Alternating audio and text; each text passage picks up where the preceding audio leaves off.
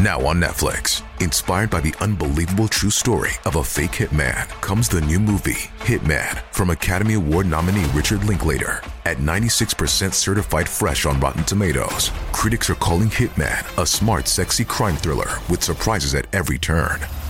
Starring Glenn Powell and Adria Arjona, Hitman. Now playing on Netflix and in select theaters. Rated R. E aí, pessoal, eu tô aqui hoje com o doutor Eric Petri. Pela segunda vez, a gente já trouxe ele aqui, segunda ou terceira, se eu não me engano. A gente já trouxe ele aqui para falar em outros casos, sobre outros assuntos.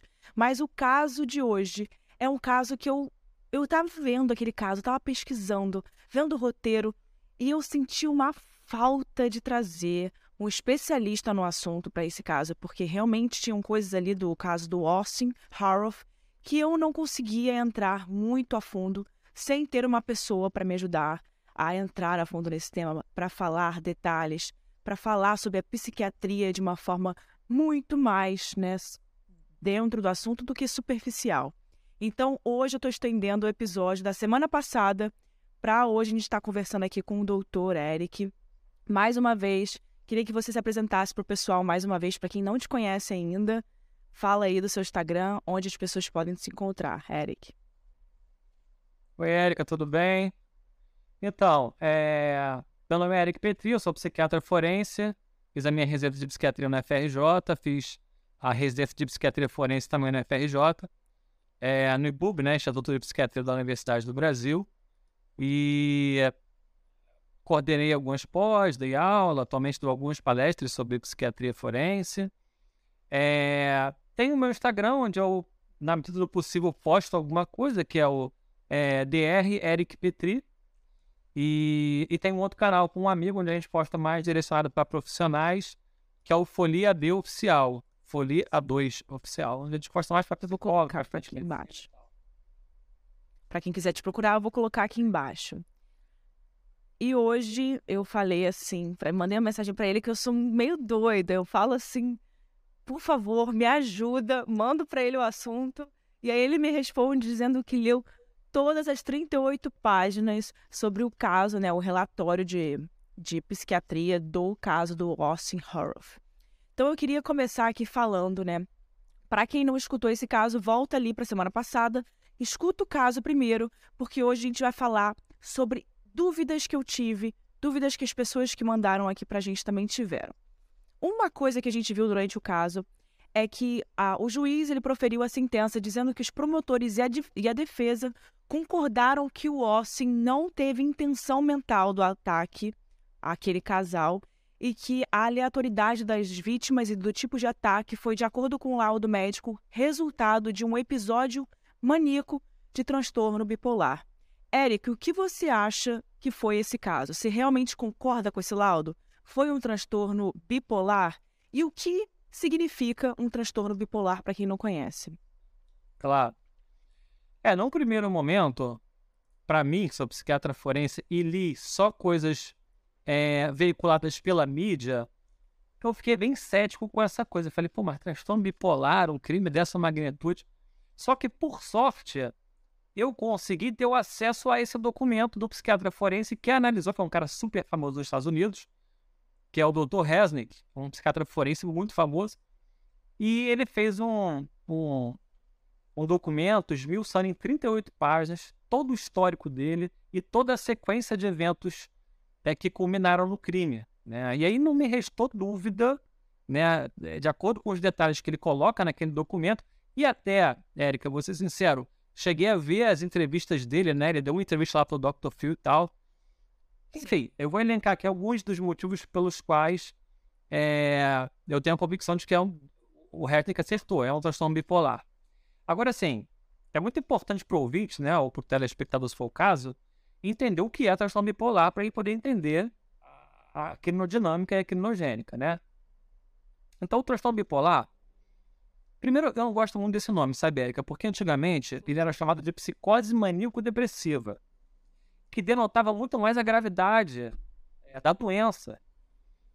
Só que, como nem todo transtorno bipolar é psicótico, eles resolveram mudar a nomenclatura e, e passaram para transtorno bipolar. Agora, existe uma gravidade em uma, uma boa porcentagem dos pacientes bipolares muito alta. Existem pacientes bipolares que são muito mais graves do que esquiz esquizofrênicos, por exemplo, né? O bipolar hoje em dia, no meu ver, bipolaridade é usado como um termo banalizado, né? Ah, fulano é bipolar. É por isso que eu não gosto muito dessa nomenclatura. Ficou uma coisa meio assim. Ah, todo mundo é bipolar, acordou, acordou triste levou, e foi dormir feliz, é bipolar. Ficou uma coisa pro leigo, né? Mas, mas é, tirou um pouco da noção da gravidade da doença. É claro, existem algumas pessoas que têm um transtorno bipolar leve. Eu tenho no consultório juiz, desembargador, médico, policial, você tem casos leves. Agora, podem ser graves a ponto de causarem o que aconteceu, né? Que a gente vai explicar aqui direitinho. Então, o que é o transtorno bipolar? Ele obrigatoriamente ele tem que cursar com uma fase de mania ou hipomania. O que, que seria mania? Quando você diz que. Porque o diagnóstico do Herzog foi é, episódio maníaco com sintomas psicóticos. Foi o que ele diagnosticou na hora do evento lá do assassinato. Sim, sim. Então, o que é mania? Mania é um período de no mínimo uma semana, mas via de regra muitos dias, onde o cara fica com muita energia, eufórico, com pouca necessidade de sono. Teve momentos onde o cara o Austin chegou a dormir duas horas por noite, virou três noites seguidas em alguns casos. O cara fica com. E nota, Eric, que é diferente de insônia, tá? Insônia, o cara não tem uma boa noite sono e acorda todo quebrado. No caso, no caso do transtorno bipolar, não. A gente vê vários momentos que o Austin estava realmente com muita energia, né? Não sei se você chegou a ver que ele correu é, no dia, aliás, do, do assassinato, na parte da manhã. quilômetros. Correu 7 quilômetros e ele não estava habituado a correr. E isso nem 7 quilômetros ou milhas. Porque milhas é mais ainda, né? Não, não, 7 quilômetros. Foram, foram 3 a 4 milhas, foram 7 quilômetros mesmo. Agora, ele foi correndo e, e, e falou que assim, que, que sentiu que estava voando, que estava correndo mais com um carro. Essa sensação de poder, de eu, eu, tenho, eu tenho muita força, eu sou muito poderoso, né? Essa sensação de muita energia é associada a, às vezes, a fala excessiva, a, a falar muito, a desinibição. Por exemplo, o Austin era um cara que, na, durante a época da escola, ele era muito tímido. Ele chegou a, a se definir como um, um, fóbico social, uma ansiedade, ele falava muito pouco. E, no, e, e, nas semanas, nos dias que antecederam o crime, ele saía falando com todo mundo, desinibido, conhece, e aí, fulano, não sei o quê. Isso, é, isso é muito clássico da mania. Então, a mania, isso é um período de no mínimo uma semana, mas muito tempo, muitos dias, às vezes meses, e pode ser crônico, né? Se não for tratado, é, se sentindo com muita energia, gastando muito é, com atividades prazerosas, seja hipersexualizado, se expondo muito a situações sexuais, seja gastando muito, e no Austin a gente tem também, né? Um episódio, alguns dias antes que ele gastou muito dinheiro que não era do feitio dele, é, um engajamento com atividades muito prazerosas sem perceber. O cara chega e compra um monte de coisa achando que ele dá conta disso mesmo, que ele tem dinheiro pra caramba, ele não tem essa noção, ele tá grandioso. Então o episódio de mania é isso. E, é... e não isso, como também, quando ele tava ali antes para encontrar o pai, resta no restaurante que eles iam se encontrar, ele tentou se jogar na frente dos carros, achando que era um animal. Ele tinha um negócio muito. É, naquela, naquele episódio de mania dele, tudo ele botava com alguma coisa com animal. Ele, ele associava com animal. Isso é muito interessante. Eu, eu, vou chegar, eu vou chegar em como que, em como que ele chegou nesse delírio. Uma coisa importante para você diferenciar, por exemplo, o bipolar do esquizofrênico é que no esquizofrênico as ideias delirantes elas surgem do nada. Você, você vai, vai buscar, pô, de onde que veio esse delírio? Que delírio louco. Você não, não encontra a origem. No transtorno bipolar, a origem do delírio é sempre a relação do eu.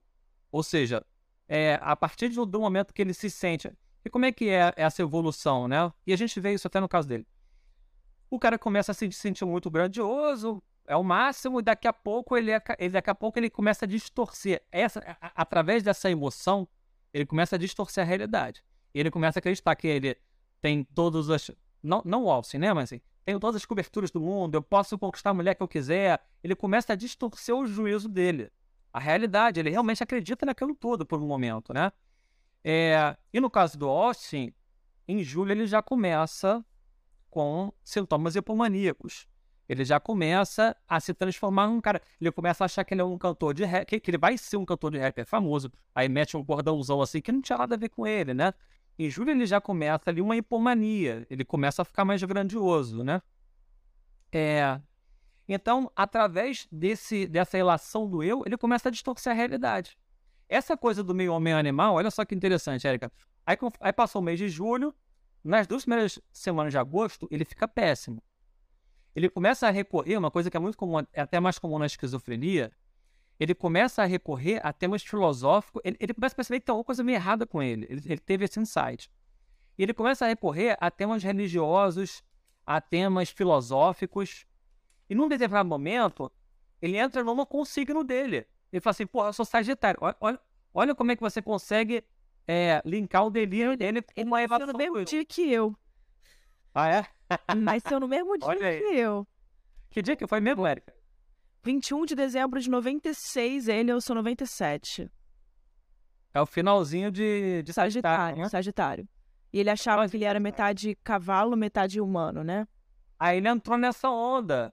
Primeiro ele achava que ele era metade cavalo e metade humano. Daqui a pouco ele começa a sair na rua e achar que ele consegue interagir com os cachorros como se ele fosse um cachorro. E a partir daí começa a surgir esse delírio de ser é, meio homem e meio animal que ele oscilava entre cachorro e, e lobo, né?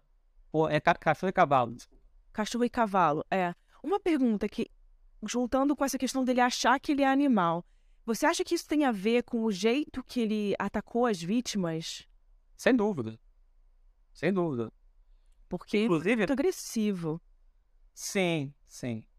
Então, vamos para esse recorte aí, né? Para essa parte, então, da, do ataque das vítimas. É, ele, ele já ele, ele tava jantando com o pai e a madrasta, né? E pai já tinha ficado a irmã. Era a irmã? Não era aquela madrasta, se eu não me engano. Isso. É. Eu acho que ela tava também. Ou, ou... É, não, sim, ela tava assim, nessa noite faltava. E aí ele já tinha ficado meio confuso, tinha ido pra casa da mãe. Aí a mãe pega, vê que ele tá confuso, leva ele de volta pro restaurante. Quando ele chega no restaurante, o pai meio que segura eles, tem uma espécie de uma desavença, e ele sai do restaurante pensando assim, ah, é, eu, eu tenho superpoder, eu, sou, eu não preciso do meu pai para nada, e ele começa a andar na rua e ele não, ele não vê postes, ele vê estrelas, e aquilo são as estrelas é, guiando ele. E aí ele começa a pensar assim, ó, é, aí começa a vir um medo, porque a essa altura do campeonato, no dia do crime, ele já estava totalmente transtornado. Então já ele oscilava a grandiosidade com o medo. De, é, ele, ele já vinha alguns dias que ele vinha com medo de ser é, um medo delirante de que alguém ia matar ele, de que o mal. Ele tinha um, um delírio cístico, né, com religião. E aí ele vê uma garagem acesa, ele entra lá, nessa garagem. E aí ele vê a. a como é o nome da vítima mesmo, Érica? Michelle. A Michelle a Michelle se assustou e começou a gritar. E na cabeça dele era uma bruxa, foi um grito. Ele, ele é, o, o segundo depoimento do Dr. Resnick, ele, ele exemplificou várias interpretações delirantes. Quando a mulher começa a gritar, ele fala, é uma bruxa. E ele ataca ela. E, e nesse momento, ele sente que ele é, que ele é um. Ele, ele, entra nessa parte do delírio que ele é um cachorro. Que ele é um cachorro. Sim. E, e a maneira como ele ataca depois o marido dela, é, ele se sentia. Quando a polícia entra, John ele tá. Michelle, tá. Só Isso. te lembrado. Quando a polícia entra, ele tá emitindo sons de cachorro e arrebentando e mordendo a cara do, da vítima como se ele fosse um cachorro. Não, e o interessante quando os, os, os, os policiais relatam esse momento é que era tanta força que ele usava que ele não percebia o que estava ao redor, os cachorros puxando ele. E ele não se dava conta. Os cachorros chegaram a arrancar pedaço dele, tentando tirar ele de cima dela. E ele não se dava conta. Eles só chamaram o cachorro, que é aquele cachorro especial, porque a própria polícia não conseguiria, não conseguia tirar ele daquela situação. Então eles jogaram os cachorros para os cachorros tirarem ele de lá. E nem assim ele estava conseguindo. Acho que foi na terceira tentativa. Tentaram a primeira com o cachorro, a segunda e aí a terceira era tipo pro cachorro tombar ele. E conseguiu. Então o que eu fico imaginando é ele, é como a força que, que ele encontrou para fazer isso de uma forma que ele estava em transe. Eu não sei qual é a palavra, É, dessa. é, é assim, a palavra técnica não seria transe. Mas pro leigo entender, é, é, é exatamente isso. Ele estava tão inserido naquela realidade delirante dele que, que nem isso interferia. É, e, e, e os policiais chegaram a dar chute na cabeça dele. Tentaram de tudo, eram vários caras para tirar. E, e isso, o Érica, sempre fala muito a favor da criminodinâmica do psicótico. A gente é, às vezes fala é, no, no- entre a gente assim que o crime do esquizofrênico, e aí, esse é um- paciente como o Austin, num surto maníaco grave, ele tem todos os sinais, pode ter todos os sinais e sintomas do- da esquizofrenia, e um delírio dessa gravidade raramente é visto no transtorno bipolar. É, é possível ver na esquizofrenia, dessa gravidade de você se transformar num animal. É, enfim. É, não nós somos que- animais, né? Foi? Nós somos animais, então a gente tem uma força muito grande mesmo. Sim, sim. É, e o que a gente costuma falar entre nós é assim: o ataque de um psicótico, a gente chega e você pega o, o esquizofrênico, vamos dizer, com uma faca do lado do corpo assistindo televisão. É mais ou menos isso. Ele, não- ele, ele raramente vai empregar uma fuga, porque ele não tem a menor noção do, do que ele está fazendo ali. Então, assim, ali ele é um cachorro mesmo, né?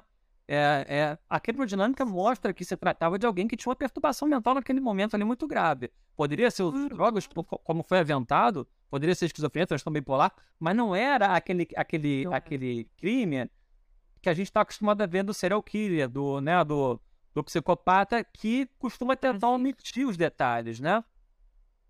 É. Não só por isso, é por isso que no laudo também foi levado em conta que ele não, não planejou, é, não foi nada pensado. E isso é. Serial killer, a gente sabe, não pode não ser pensado, mas de qualquer forma tem uma intenção em fazer isso. E aí a gente chega na parte da de também dos sinais. Eu falei muito no episódio sobre os sinais que as pessoas dão. Uma pessoa que está numa situação dessa, né, uma mentalidade dessa, uma, um problema desse mental, e ela vai dando sinais. A gente pôde ver com clareza que tiveram diversos sinais que o Austin deu ao longo desse mês, daquela, daquele verão, que ele saiu do, da fraternidade dele, da, do, é, do campus da faculdade dele, voltou para casa dos pais para passar o verão. E durante aquele verão, os pais conseguiram ver que o Austin não estava o Austin, estava diferente. E aí eu falei muito no meu episódio que eu não consigo entender como são dados sinais e as pessoas não conseguem perceber esses sinais e fazer algo para que isso não aconteça. Tanto que teve aquelas cartas que ele escreveu, que inclusive isso é muito usado durante o processo dele, as cartas que ele escreveu na mão, dizendo muitas coisas desconexas, é, as pesquisas que ele fez na internet. Será que estou louco? Por que estou louco? É, e o que, que você acha dessa situação de sinais, de quando as pessoas estão, né, estão num estado mental ruim? É, você acha que realmente é fácil de uma família perceber os sinais de um problema de transtorno bipolar? Érica, é, é fácil você perceber que a pessoa tá fora de si, tá delirando? É fácil a gente perceber que não é o mesmo cara. Agora, prever é, esse crime, por exemplo, nem eu, como psiquiatra forense, se esse cara fosse meu paciente do consultório, nunca ia imaginar. Até porque eu queria até entrar numa, numa, numa seara aqui que eu acho que é interessante, né? Porque muita gente ficou com raiva do cara e a gente tem que entender que é um doente.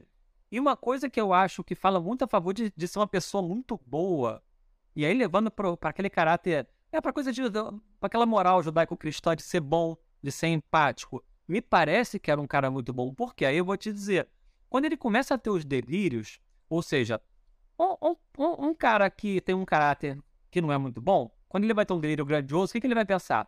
Eu sou o melhor, eu sou maior que qualquer traficante daqui. Eu, com o olhar, eu consigo assassinar 40, né? Vai ser uma coisa um pouco mais para esse lado. Então, os delírios dele começaram é, com uma coisa assim: ah, eu, eu vou conseguir resolver as questões das causas negras, eu vou conseguir ser é, o cara dos direitos humanos, É, eu, aí, quando ele começa a piorar, ele começa a achar que ele tem uma conexão com o Gandhi, aí ele começa a usar as roupas de Jesus Cristo e se sentir como Jesus Cristo. Ou seja, assim, se eu falasse pra você, Érica, pensa em duas figuras históricas ligadas a amor. Eu tenho certeza que você vai pensar Gandhi e Jesus Cristo. Ou seja, claro. a grandiosidade dele, para ele, estava nisso. Tava em... Então você vê que a origem, é, a, a, o, o pré-mórbido antes, ele provavelmente era um cara muito bom. É... Ou seja, tudo o que aconteceu foi fruto da doença. Agora, sim, sim. não dava para a gente prever. Agora, sinais e sintomas são esses. Porque começa. Isso nunca vai ser abrupto. Isso nunca vai ser abrupto. A doença tá. psiquiátrica ela começa de uma maneira insidiosa. Né? Ela começa o cara começa a ficar confuso, ele começa a pesquisar, ele começa a recorrer a temas filosóficos e religiosos, ele começa a se transformar numa pessoa que nunca foi ele, começa às vezes a ficar meio desinibido, aí ele começa a dormir pouco, e começa a falar coisas desconexas, e começa a ficar mais grandioso. No caso da mania, é assim, é, mas todas as doenças psiquiátricas que podem evoluir com uma gravidade nesse sentido, elas vão ter um pródromo de alguns meses, ou no caso dele foi até rápido, porque pelo que eu pesquisei, começa em junho, julho ali. Em agosto ele já comete esse crime. De toda forma, são dois meses e pouco que você percebe o cara dormindo pouco, é, falando coisas de. Ele, ele se transforma numa outra pessoa, né? Então, no caso do transtorno bipolar, é isso, assim. Fica com muita energia, começa a gastar em excesso, fica mais hipersexualizado, ou começa a gastar muito, é, falando em excesso, fala, fala. Nossa, agora eu vou até tomar cuidado, né? Pode ser que eu Tô gastando muito aí, talvez. Brincadeira. Mas é. pra gente entrar numa pergunta que eu queria te fazer essa pergunta, que tem a ver com o que você tá falando. É como que. É, como que você acha que isso vai se desenvolvendo, principalmente no caso do Austin, tá? Você acha que isso é, entre, nele deve ter levado alguns meses? Ou você acha que foi realmente naquele mês que as coisas viraram, né? Não, Bebê. Você acha que isso já estava acontecendo? A maioria das doenças psiquiátricas elas. Doença mesmo, raiz, depressão melancólica, esquizofrenia, transtorno bipolar, tem que ter uma genética. Tem que ter. Mas não é porque você tem a, a genética, o gene, que ele vai se expressar. Ele tinha, o pai dele tinha episódios depressivos. O tio era meio esquisitão. Teve um tio que tratou para terapia. Então, o gene ele tinha. Isso é uma coisa. Sim. É, daí ele se expressar, a gente vê que na história dele tem uma coisa que porra, é catastrófica para quem tem uma, uma, um, uma probabilidade de se, de se transformar um doente psiquiátrico, que é droga. Ele teve contato com muita maconha, Sim. algum contato com álcool, ele teve contato com LSD, com chá de cogumelo, e tudo isso num cara que poderia nunca abrir um transtorno psicótico para esquizofrenia, para transtorno bipolar, para transtorno de pânico, o cara poderia nunca abrir, mas aqui é um gatilho ambiental perfeito para o cara abrir. E recentemente ele vinha aumentando o uso de maconha, etc. Então, assim, tem que ter o fator genético. Então, assim, se você não tem o gene, você não vai abrir um transtorno bipolar, você não vai abrir uma esquizofrenia, não. não é, isso não vai acontecer conosco, comigo contigo. Ele tinha o gene e teve vários fatores ambientais, a droga sem dúvida e muitas outras. Quer ver outro fator ambiental para transtorno bipolar? Noite mal dormida, insônia, dormir pouco. Transtorno bipolar, o sono é sagrado, né? Então, no caso dele, foi uma soma da genética que ele já tinha e ele já manifesta isso desde novo. Quer dizer, é, ele, ele, no depoimento lá para o Resnick, depoimento na entrevista, ele já na escola ele tinha alguns episódios de sintomas depressivos. Ele passava um dia, às vezes, se sentindo no topo do mundo, não preenchendo ainda critérios, mas já era um pródromo. Ele já tinha ali algum sinal de que algum dia poderia abrir um transtorno bipolar. E nesse momento, né, é um momento geralmente abre nessa faixa etária entre 20 e 30 anos, no nível jovem, ele se expondo a drogas, a estresse, não sei o que, acaba abrindo o quadro. Sim. Não, eu inclusive vi algumas pessoas que responderam o nosso episódio que a gente postou e vários falaram isso, né, sobre a idade que se desenvolve. Por exemplo, você falou sobre o gene. Eu tenho um gene aí que eu tenho que tomar cuidado. Meu tio, eu até falei isso no meu episódio, meu tio, ele era esquizofrênico. E o dele, assim, a que a gente saiba, apareceu com os 15 anos de idade, né? Assim, que a gente soube que ele era esquizofrênico com os 15 anos de idade. Então, isso, isso para mim, sempre quando eu vejo um caso desse, eu lembro desse, dessa minha história, porque realmente é nessa idade ali do Austin, o Austin era muito novo, estava entrando na faculdade. é, quando muitas coisas estão acontecendo nas nossas vidas, né? A pessoa está se formando na, na, questão de hormônio também, né? E mexe muito com tudo que está relacionado. Concordo ou não? Estou falando besteira. Não, não, totalmente, totalmente. E uma coisa que a gente também queria falar é como a gente pode se prevenir para que algo assim não aconteça, ou se acontecer, para que a gente procure as pessoas certas na hora de falar, é, para que se a gente vê alguns sinais, se você é um familiar, se você que está escutando tem alguém da família, um amigo, o que, a gente pode fazer num caso desse para se prevenir de um caso desse tamanho, né? No caso, nessa, nessa magnitude. É, América, para chegar a esse ponto, é uma minoria absolutíssima né, dos pacientes psiquiátricos, ainda mais bipolar, que costuma ser mais leve do que pacientes esquizofrênicos. É, de toda forma, tanto o paciente bipolar como o paciente esquizofrênico, eles vão precisar de tratamento a vida inteira.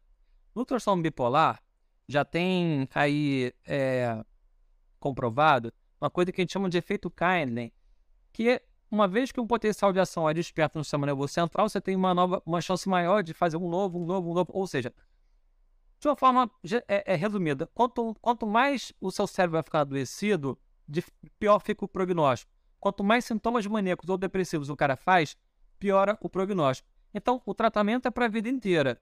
É, detectando sintomas de mania ou de depressão, esse sintoma tem que ser tratado. Então, talvez o erro ali tenha sido uma ignorância. Eu acho que a, a melhor maneira de se prevenir isso é o que a gente está fazendo. É as pessoas passarem a entender, desestigmatizar e se informarem. Pô, o bipolar é assim que acontece, o esquizofrênico é assim que acontece.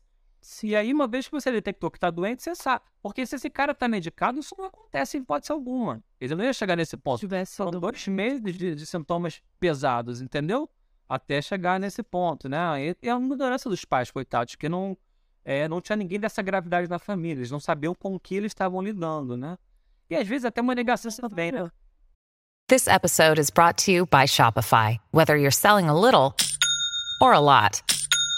Shopify helps you do your thing, however you cha-ching. From the launch your online shop stage, all the way to the we just hit a million orders stage. No matter what stage you're in, Shopify's there to help you grow. Sign up for a $1 per month trial period at shopify.com slash special offer, all lowercase. That's shopify.com slash special offer. E como você falou, você nunca vai imaginar que uma coisa dessa vai acontecer. Então não é que você fale, ah, talvez ele tá usando alguma coisa. O menino era muito novo, o Austin era muito jovem. Realmente o que passa na cabeça de pais é, ah, tá usando alguma coisa. Pode ser, né, que seja o que se passou. Inclusive, e, não, uma... até, e até pode ter confundido os pais, porque no dia 12 de agosto, dois ou três dias antes de ele cometer o crime, ele pega e joga todas as drogas que ele tinha. Ele tinha aderal, ele tinha achado de fogo, marihuana em casa ele joga tudo na privada na frente da mãe e do namorado da mãe. Quer dizer, eles, eles, eles meio que pensaram, não, essas drogas aqui é que meio que, né? Isso confundiu um pouco eles, né? É... Mas enfim, e, e, tem às vezes tem uma negação também, né? De, de, de, de ver que o filho tá abrindo um quadro tão grave, enfim. É, é... Sim. Eu acho que o principal é a, a, a pessoa se informar e fazer uma espécie de psicoeducação, né? Para que possa ser tratado, porque tem tratamento. É, para isso que estamos aqui também, né? Outro dia eu vejo as pessoas falando, ah, que outro dia eu recebi, não sei se você viu no meu Instagram, eu falei uma coisa no meu Instagram, que uma, uma seguidora postou, ah, escutando o meu conteúdo inútil, mas ela falou no, do jeito inútil de dizer que não é um, né, não é, mas aqui. Não, Isso aqui é um conteúdo inútil, né? Isso aqui é um conteúdo inútil? De jeito nenhum. Então, eu até, eu até falei, eu brinquei com ela, falei assim, é, a nosso, a gente fala sobre casos, a gente traz aqui casos muito pesados, às vezes alguns é, que são complicados de, de se relatar, mas a gente traz para poder trazer informação junto com eles, né? Senão, para que, que a gente traria? A gente traz para poder trazer uma pessoa que nem você, que venha falar sobre casos como esse. E porque se a gente fala de um jeito, né, de, de doutor, de médico, um jeito muito pesado para o público normal consumir, as pessoas não vão entender o que a gente quer passar. Então, contando um caso, falando de um caso real, a gente consegue abordar um tema que normalmente as pessoas não falariam no dia a dia. Não sei se você concorda, se você discorda. Não, mas é o que eu penso. Também. Sim. É o que eu penso. Enfim, agora eu queria ir para uma pergunta que eu acho que é muito importante e uma das principais que eu queria trazer aqui você é falar sobre a família das vítimas, né? O John e a Michelle foram, de fato, as vítimas nessa situação. Tem muitas vítimas nessa história, mas as principais são John e Michelle e a família das vítimas. E quando a gente viu toda a repercussão do caso do Austin, a família, principalmente das vítimas, não queria que ele fosse diagnosticado com algum problema mental, com algum distúrbio mental, porque isso faria com que ele fosse para algum lugar que não seria uma prisão normal, que ele não pegasse uma perpétua, então e que talvez pudesse um dia ser solto, né? O que, que você acha dessa, principalmente dessa entrevista que a família deu, dizendo que não queria que ele fosse realmente diagnosticado com isso, queria que ele pagasse pelo crime que ele com cometeu, né? O que, que você acha dessa dessa finalização das famílias? Eu acho que é compreensível, Érica, dada a violência com que tudo aconteceu, aconteceu. e dada a, a, a, a, a incapacidade de compreender a coisa de uma ótica médica, né? É, eles não têm, talvez eles nem queiram, né, é, entender o, o Austin, né? É, mas a verdade, cara, é que ele cometeu isso porque ele estava doente. E aí, às vezes, fica difícil até para o telespectador, o ouvinte, é, empatizar com essa causa, mas eu digo para quem está ouvindo: você pode fazer isso um dia. Ah, eu não tenho gene para transtorno bipolar, eu não tenho gene para esquizofrenia. Pô, mas você pode sofrer um acidente vascular encefálico e lá numa área do teu cérebro você se tornar, né? Ou um, um trauma, bater o carro, fazer um trauma, ou uma demência frontotemporal, você pode ter a sua estrutura do seu cérebro afetada e você, que é um cara eticamente, moralmente é, é, correto, pode virar, sei lá, um pedófilo, pode matar alguém, porque você perde a sua sanidade mental por conta de uma doença. Imagina se isso acontece com um filho seu. É claro que, pô, a gente não quer que aconteça. Mas trazendo, então, tentando empatizar com o garoto, foi isso que aconteceu. A, quem estava ali naquele momento não era ele. Era uma doença, uma causa médica, né?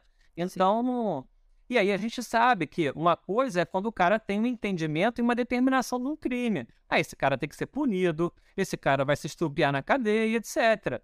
Agora, se a gente está entendendo que é um doente e é uma doença, esse cara tem que ir para o manicômio judiciário, tem que ser tratado. E uma vez tratado, remitiu o delírio, remitiu o episódio maníaco, esse cara pode voltar para a sociedade, porque o, o que causou o crime foi cessado, que era uma doença, né? Agora, é muito difícil para as famílias enlutadas, ainda mais da maneira que foi, né? O assassinato é sempre uma coisa. E, e, com toda aquela violência, né? Enfim, a gente compreende que o familiar fique meio revoltado e que queira punição a qualquer custo. É, mas de uma ótica, né, assim, mais imparcial de quem não é um familiar daquele doente, acho que a gente tem que olhar dessa maneira, sabe, Érica? Sim. Então você concorda se o Austin sair da prisão, né? Da prisão que ele tá, que é uma prisão diferente, né? Mas você concorda se ele, né, de novo voltar para a sociedade? Você acha que medicado, devido às circunstâncias, tratado, ele pode voltar a ser o Austin de 2015, 2014? Eu acho que ele, eu não, nem, não só acho que ele pode, mas acho que ele deve. Porque a essa altura do campeonato, Inclusive, a gente é, já, já tem aí né, material mostrando que ele já tem todo o insight sobre aquilo. Imagina como isso pesa na, né, na cabeça de um cara, tudo aquilo que. Porque isso acontece. Deixa eu deixar isso claro também, Erika. Isso acontece muito na vida do maníaco, tá? É, o, o, maníaco, às vezes as mulheres, né? Elas saem desinibidas e, e dão cantada, não sei o quê. E depois, quando ela fica eutímica, que a gente chama, ela morre de vergonha, ela faz o insight. Ai meu Deus, não acredito que eu fiz aquilo. Eu estava achando que eu era aquilo, não era nada daquilo. E ele faz esse insight hoje. Ele fala, pô, eu estava delirante, aquilo era tudo loucura minha, porque ele está tratado, né? Então, eu acho que sim, ele deve, dada a gravidade do que ele fez, tem que ter um acompanhamento aí, até governamental. Pô, esse cara está se tratando mesmo? Vamos ver aqui a, é, o nível sérico dele, se ele está tomando lítio, vão ver ele aqui mensalmente, se ele realmente está bem e tal. É, tem que ser acompanhado se ele realmente vai estar tá se tratando. Mas não faz sentido manter esse cara é, recluso mais, eu acredito, sabe? Sim. E quais são suas considerações finais nesse caso? Você tem alguma curiosidade que você queria trazer? Você tem alguma, às vezes até opinião sua sobre esse caso? Não só como doutor, né, mas como Eric pessoa sobre esse caso. Se você quiser trazer mais alguma coisa, pode compartilhar com a gente. A minha, a, a minha consideração final é pedir que os ouvintes sempre estejam acompanhando aqui o seu canal. Por quê? Porque, como você disse, é, quando você recebe uma notícia dessa, você fica apavorado e você começa a emitir uma porção de julgamento errado. Entendeu? Sim. E aí é preciso a gente esmiuçar. Vem cá, como é que foi a dinâmica das coisas? Quem era o pai, quem era a mãe, quem era o médico? Tomava remédio, não tomava? Era doente, não era? É, e aí, muitas vezes, a gente vai ficar injuriado da vida. Falar, cara, era um crime da pessoa perversa, ruim. Era um crime da pessoa, né? Só uma pessoa. É, Tem uma frase muito legal, interessante, quando a gente começa a procurar sobre casos criminais, essas coisas, é que o, aquele, aquela, aquela ação, aquele caso, você tem que voltar atrás, né? Não Sim. procurar a cena do crime, claro, a cena do crime, o que aconteceu e tal, mas é voltar atrás, é ver o que, que causou aquela situação, né? Quais foram, quais foram os pontos principais que fizeram com que aquilo acontecesse. Principalmente num caso desse, né, que, enfim, ele não estava bem mentalmente. Sim, e até o que mais nazista, né, Érica? Olha, olha o cunha do cara, o canibal, não, o canibal de onde? Eu não lembro. O canibal... O canibal da Flórida. Da Flórida. O canibal da Flórida, é, quer dizer, uma cunha terrível para um doente mental, né? É, é. E aí você recebe, você já vê isso você já, já, já linka com Jeffrey Dahmer, com, com as piores personalidades que você puder pensar, o que não é o caso. Ele não tinha um problema de personalidade, ele tinha uma doença mental. Então, eu acho que a consideração final é essa, assim, a gente padece muito disso, o ser humano padece e continua padecendo de julgamentos precipitados e precoces, sem tentar entender a dinâmica da, da coisa, né? É... Sim. É isso. Não, eu, inclusive, eu sempre eu sempre coloco no final dos casos a minha opinião, Érica. Não tem nada a ver com. É, tem nada a ver com o que a gente pesquisou, com as, é, os indícios, as, as pesquisas mesmo que a gente fez sobre o caso, mas é minha opinião e eu sempre deixo claro no final. E o que eu falei nesse caso foi que realmente eu acho, vendo atrás, assim, e eu acho que cabe, não cabe muito a gente julgar, porque a gente não passou por uma situação dessa, mas a família, né? Porque quem poderia ter feito alguma coisa naquela situação era a família do Ossi. Eu não consigo ver quem poderia ter feito alguma, alguma coisa naquela situação se não fosse a família. Porque realmente o Ossi ele não estava bem. Mas, Érica, também foi uma fatalidade. Eu acho que esse casal estava na hora errada, no local errado, mesmo sendo na casa deles. Porque, assim, eu vejo isso acontecer com muita frequência. Não faz ideia, Érica, de quanto eu vejo as pessoas abrirem um, caso de, um quadro de transtorno bipolar, ficarem delirantes, acreditarem que são Jesus Cristo, acreditarem que. Isso, isso é muito comum. É muito comum. E aqui nos Estados Unidos é loucura. É literalmente loucura. No, no mau sentido da palavra, né? Sim. É. Hoje, o que eu ando no metrô e vejo de pessoas que não estão bem, que a gente, a gente sabe que eles não vão fazer mal pra gente porque eles querem fazer, mas porque eles não estão bem consigo mesmo. É, gritando coisas sem palavras, frases sem sentido, é, batendo na porta. E aí a primeira coisa que a gente faz, a gente ignora quando está no metrô, a gente finge que não está acontecendo nada, mas começa às vezes ele pode cismar com você. Então, quanto mais perto essas pessoas vão chegando, a gente tem que levantar e sair. Porque senão ele pode. E assim, acontece diariamente. Eu tô contando para você uma coisa que se a pessoa mora em Nova York, acontece diariamente. E, enfim, eu acho que é por isso que a gente tem que trazer, a gente tem que conversar sobre essas coisas, sabe? É, e, e, e nesse caso isso, né? Assim, a pessoa que enlouqueceu, a grande maioria não vai oferecer, a grande maioria não vai oferecer perigo. Mas a gente não sabe quem é o que oferece.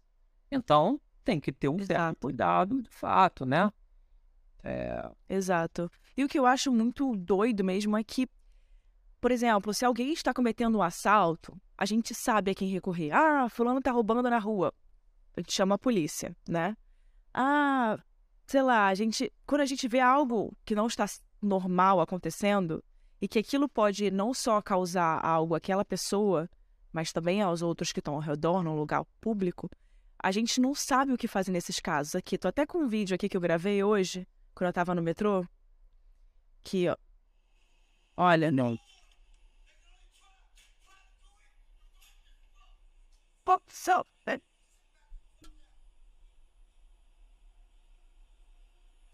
E assim, é, isso aqui é que isso aqui é todo dia. Era um homem que ele começou a gritar muito alto e fala palavras muito, como eu falei, desconexas, fazendo push-up no meio do subway, do metrô.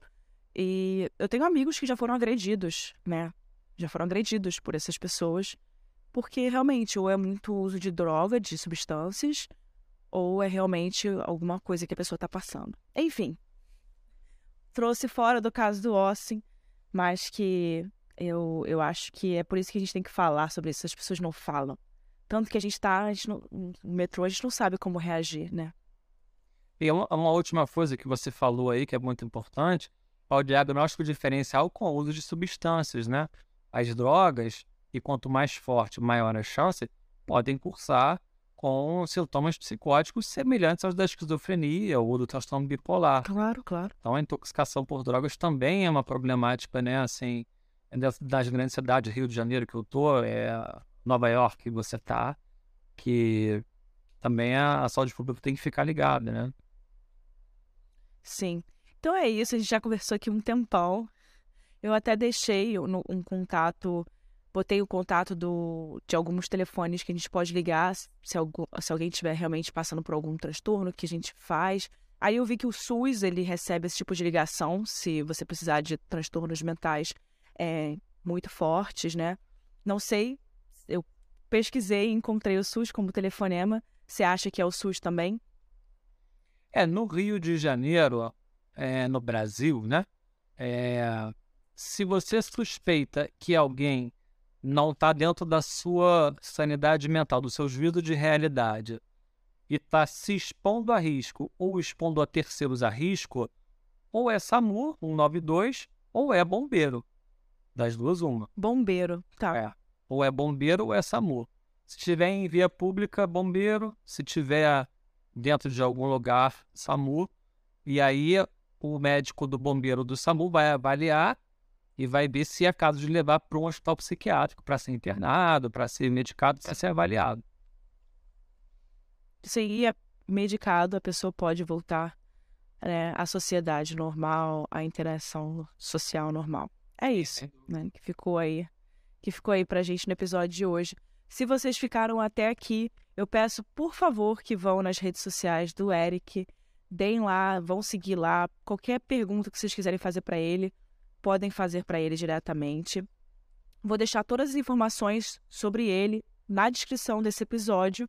E é isso, espero que vocês tenham gostado desse conteúdo que a gente trouxe aqui para vocês. Não foi planejado, mas achei super interessante, achei que ficou muito legal esse conteúdo. Acho que o melhor que a gente já fez juntos, né? É, porque realmente é um caso que eu precisava de uma pessoa especialista nesse, nessa situação, nesse sobre falar de transtorno bipolar. Muito obrigada, Eric, mais uma vez. Não tenho palavras para agradecer o quanto de informação que você consegue trazer aqui para gente e ajudar aqui no nosso trabalho. Muito obrigada. Imagina, Eric, podendo ajudar, eu estou sempre aí. Um abraço para você, para os ouvintes. E aí podem me escrever se tiverem dúvidas, que vai ser um prazer tirar.